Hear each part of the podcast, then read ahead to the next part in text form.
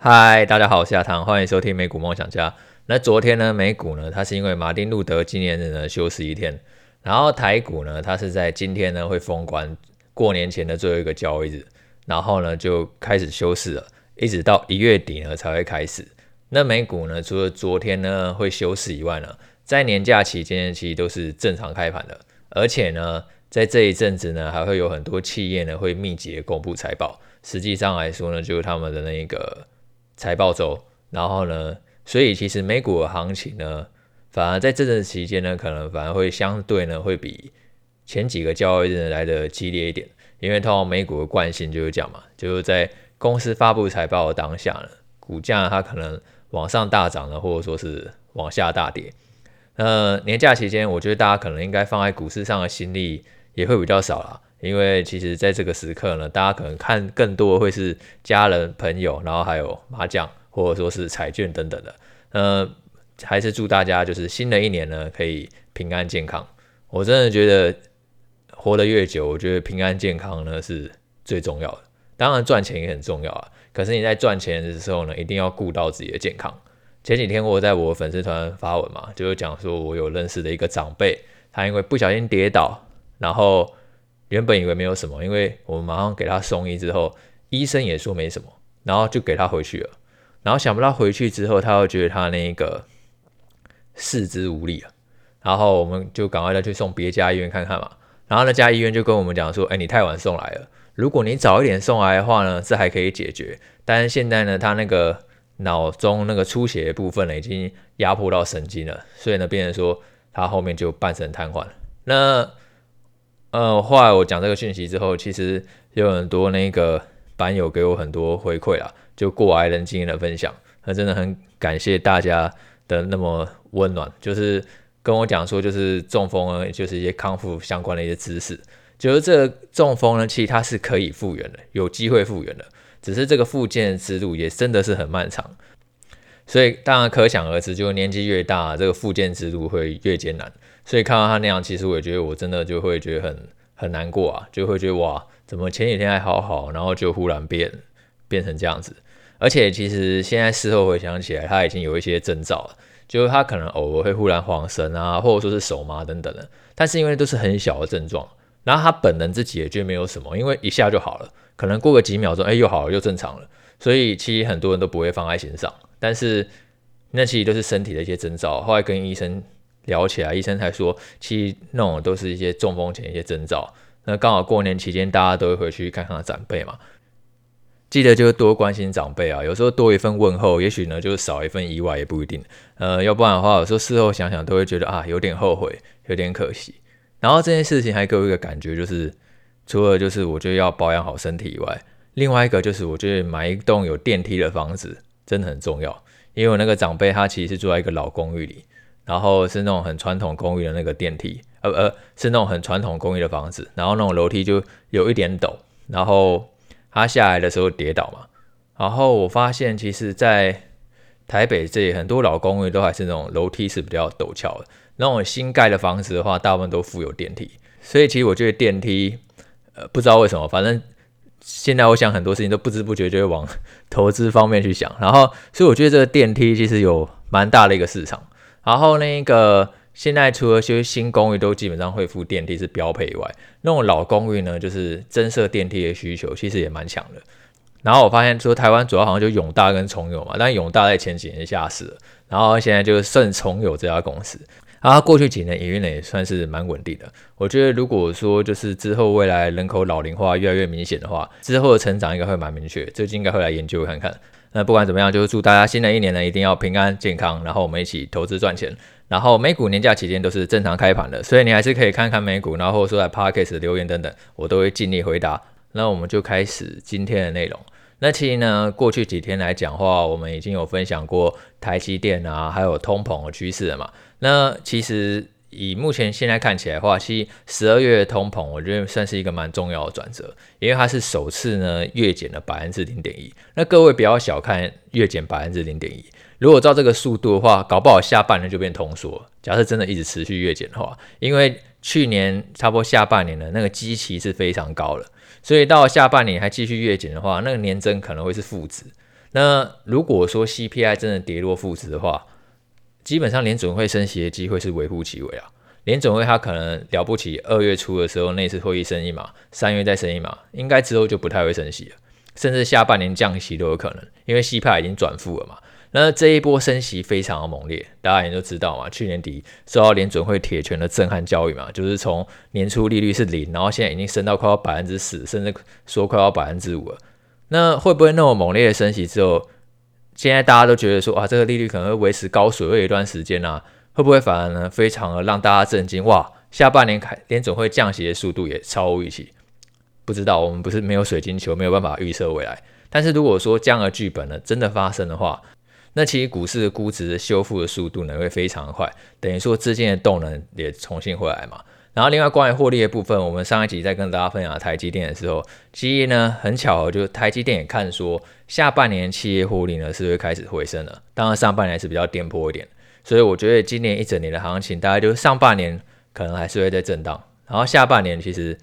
恢复向上可能性还是蛮高的。只是那个斜率是怎么样，就取决于说联准会那个货币政策它放缓的力道呢有多强。如果说它还是维持在一个高利率的水准，下半年行情也不太容易跌。但是呢，它可能就会是比较温温涨行情。但是如果说连准会它出乎意料开始去降息啊等等的，那可能那个上升的行情就会比较陡峭一点。那这个礼拜呢，有几件事情呢是我觉得大家可以注意的。就礼拜三，也就是明天呢，日本央行呢会召开那个。利率会议，那为什么会忽然提到日本央行？如果各位还有印象的话，其实去年底呢，日本央行有召开一场会议，然后他就忽然无预警的宣布说，他要上修那个债券殖利率的区间，从正负百分之零点二五，然后上修为百分之零点五。然后这个消息一出来后，大家就开始担心说，这是不是日本央行准备要升息的一个前兆？因为日本央行呢，它一直是全球呢货币政策最鸽派的一个央行。因为日本算是距离通膨最遥远的国家，他们一直都是在跟通缩奋战嘛。他他们已经过去三十年来以来，他们基本上几乎没有任何的通膨，然后所以他们利率继续维持在零的水准。那当你发现说一个货币利率接近于零的时候，你会想要干嘛？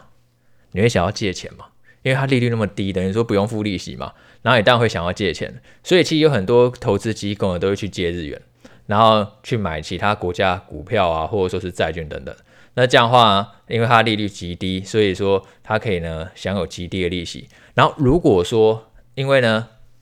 日本央行把利率控制在零，然后其他国家央行利率比较高，所以日币它长期可能会是一直在贬值的。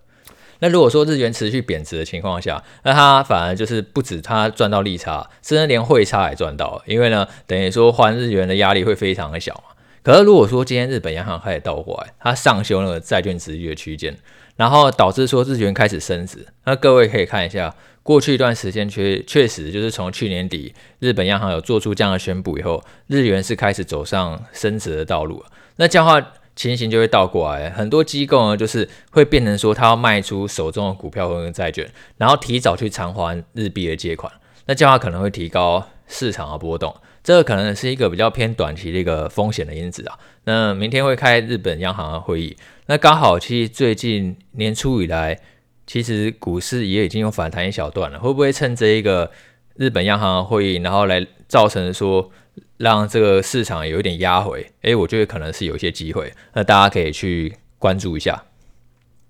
然后再我们来讲一下，上个礼拜有摩根大通、美国银行、花旗银行还有富国银行，他们都公布了去年第四季的财报。那银行股其实众所皆知，就是他们会受到社会升息的影响，所以他们那个净利息收入的部分呢，是会持续增加的。那也确实，他们公布去年第四季的财报以后呢，多数银行的营收还有获利呢都是超出预期的。不过银行它除了就是有贷款业务以外，他一方面也要担心说，如果真的升息升过头了，会不会造成说美国民众消费呢减少，然后甚至违约？所以呢，在去年第四季的财报的时候，他同时也公布说，他提列了更多的背抵呆账。所谓的背抵呆账，意思就是说呢，银行呢等于事先预估说，它的贷款金额当中可能无法回收的金额，就预计啦，不是说一定无法回收，就可能无法回收的金额。那他提列更多背抵呆账啊，就等于说是为未来经济衰退呢做准备。那这四大银行啊，摩根大通、花旗、富国，然后还有那个美国银行，他们都不约而同认为，美国在下半年的时候经济可能走入一个衰退。只是你要去想想看，说就是虽然说他们可能担忧未来会出现经济衰退，但是你要去同时评估说，那股价它已经反映多少利空了？因为不见得说经济衰退发生，股市就一定会跌。很多时候，你如果去看过去的经验的话，等到经济衰退确定真的发生，诶，股市反而开始落底了，然后开始反而开始恢复上涨。因为那个时候，其实反而等于说所有利空大家都知道嘛，那后面就不会再更坏了。而且，其实我觉得以摩根大通来讲话，那个 CEO Damon 其实还蛮他的看法，其实蛮值得参考，因为他也是巴菲特他一个很很重视的人啊，所以其实他的言论我比较会特别去看。那以 Demo 来讲话，他的言论其实已经开始改变了。他在去年十月的时候啊，他说他觉得美国经济会有一场暴风雨，就把美国经济呢看得非常的空啊。就是他认为说，其实美国经济会即将走入衰退。可是他在上个礼拜五呢，他在公布财报的时候呢，诶，他的说法已经有些改变了。因为他说他发现说，直到目前为止啊，不管说是企业或者是消费者的储蓄啊，都还是非常的强劲。也就是说，美国经济直到目前为止，他觉得还是非常的强。所以呢，就算真的出现衰退，可能也是会非常温和了。然后呢，只是他们为了未雨绸缪嘛，所以才提列更多的备理呆账。那如果说未来经济真的出现一个出乎预料的强劲，那这个备理呆账当然是可以冲销，等于说之后的获利呢还是会回来。那礼拜三的时候，美国会公布那个十二月零售的销售数据，那就可以从这个数据呢去确认看说美国消费者的动能怎么样，它是不是真的有受到通膨压力的影响。然后其他像是这个礼拜四的时候，美国它会公布那个 Netflix 的财报，然后还有那个宝侨的财报，一个是在盘前，一个是在盘后啊。那刚好就是 Netflix 呢，代表算是一个科技股吧。如果说 Netflix 它财报开出来呢，表现不太好的话，可能会让这个纳斯达克指数呢跟着表现不太好。然后另外 Netflix 它其实如果各位有注意到，它最近股价其实已经从第一档反弹起来，反弹蛮多了。那之前 Netflix 它为什么会跌那么多呢？主要有几个因素嘛，就是它那个订阅人数已经明显在趋缓了，然后串流方影音的那一个。选择也越来越多嘛，不管说是迪士尼、HBO，然后或者是亚马逊等等，他们都有推出自己的串流影音服务。然后他在持续投入资金拍片的情况下，订阅人数又趋缓，就会让人家担心说，哎，未来获利是不是有开始在下滑可能性？只是他在去年底的时候，他开始在美国推出一个广告方案嘛。那礼拜四公布的财报，我可以看一下说，哎，去年他这个推出广告方案的成效到底怎么样？到底呢是会吸引更多的订阅者，然后提振更多的营收，还是说反而让那些原本都有订阅的会员，然后反而跑去订那些广告方案，然后对于他的获利呢并没有什么实质的帮助？呃，在礼拜四的财报，我们就可以去观察一下这一点。然后另外宝侨呢，他也会在礼拜四的盘前就先公布财报。那宝桥大家应该都知道，它就是一个美国很有名的民生必需消费股嘛。像什么 SK two 啊、潘婷啊、海伦仙度斯啊，然后吉列刮胡刀等等，那种就是你很多可以想到那种日用品的品牌，基本上都是宝桥的。那其实以去年来讲，如果你把多数的资金都放在这种民生必须消费股的话，你会发现说你的投资组合受伤是非常轻微的。因为去年受到影响的是 Netflix 这种就是科技成长股，就如果你说把太多资金都压在科技成长股上面的话，你会觉得去年真的很不好受。所以，那以今年来讲的话，我觉得我投资的布局上的话，我还是会看好科技股，因为科技股现在真的已经跌得非常多。但是这些配息股的话，